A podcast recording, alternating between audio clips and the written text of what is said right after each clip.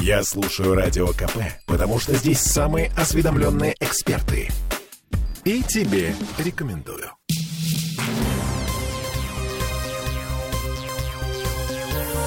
Темы дня. Ну что, зима в Петербурге. Во-первых, это красиво. Да? Снег искрится, скрипит под ногами. На заливе появились снежные розы.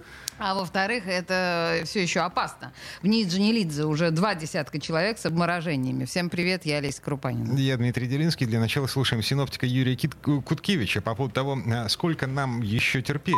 Особенно холодно в ближайшие два дня. Сегодня и завтра. Ночью до 18, днем 13-15. В пятницу здесь еще утром тоже холодно. Днем уже начнет потихонечку температура подниматься. Днем 10 уже будет где-то 8-10 градусов. Основное потепление начнется в выходные дни. В субботу и воскресенье временами небольшой снег. В субботу минус 3-5 днем, а в воскресенье уже 0 минус 2. А на следующей неделе, в общем-то, она вся, скорее всего, будет теплая, с температурами около нуля. Или чуть больше, там плюс 1-2, либо там чуть меньше, минус 2-4. Вот так. Но осадков э, на следующей неделе тоже будет немного много. Сильных снегопадов не, не видно. С одной стороны, здорово, да? Коткович обещает нам, что морозы заканчиваются. С другой стороны, слушайте, если в воскресенье днем будет около ноля, в начале следующей недели вообще плюсовая температура, во что превратится снег, оставшийся на крышах? Ну и, кстати, через неделю, ближе к 20 числам, в Петербурге снова подморозит, но уже без экстремальных температур. Теперь по поводу обморожений. С начала холодов в НИИ скорой помощи Джанилидзе загремел уже 21 человек с таким диагнозом. Троим потребовалась ампутация. Причем среди пациентов не только маргиналы и прочие пьяницы. В больницу попали двое рыбаков и мужчина с сердечным приступом, которого прохожие приняли за пьяного. Слушаем руководителя отдела термических поражений НИИ скорой помощи Джанилидзе, имени Джанилидзе, профессора Евгения Зиновьева.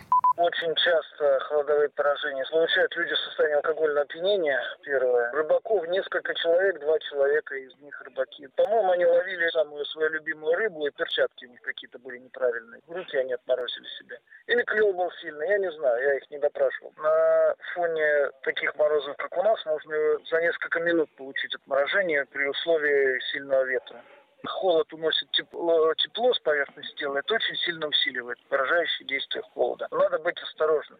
Одевать одежду по сезону без лишней надобности, не совершать длительные прогулки, ограничиться какими-то бытовыми нужными походами в магазин, не более того, в суровые морозы. Исключить употребление алкоголя перед или во время нахождения на холоде. При малейших признаках развития холодовых поражений, естественно, теплое помещение, горячее питье.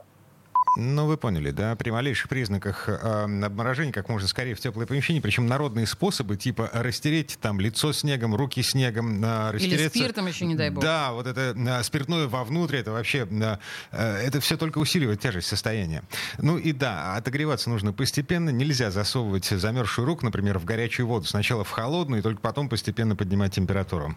И да, никогда нельзя оставлять человека на морозе в снегу. Неважно, выглядит он пьяным или что им плохо.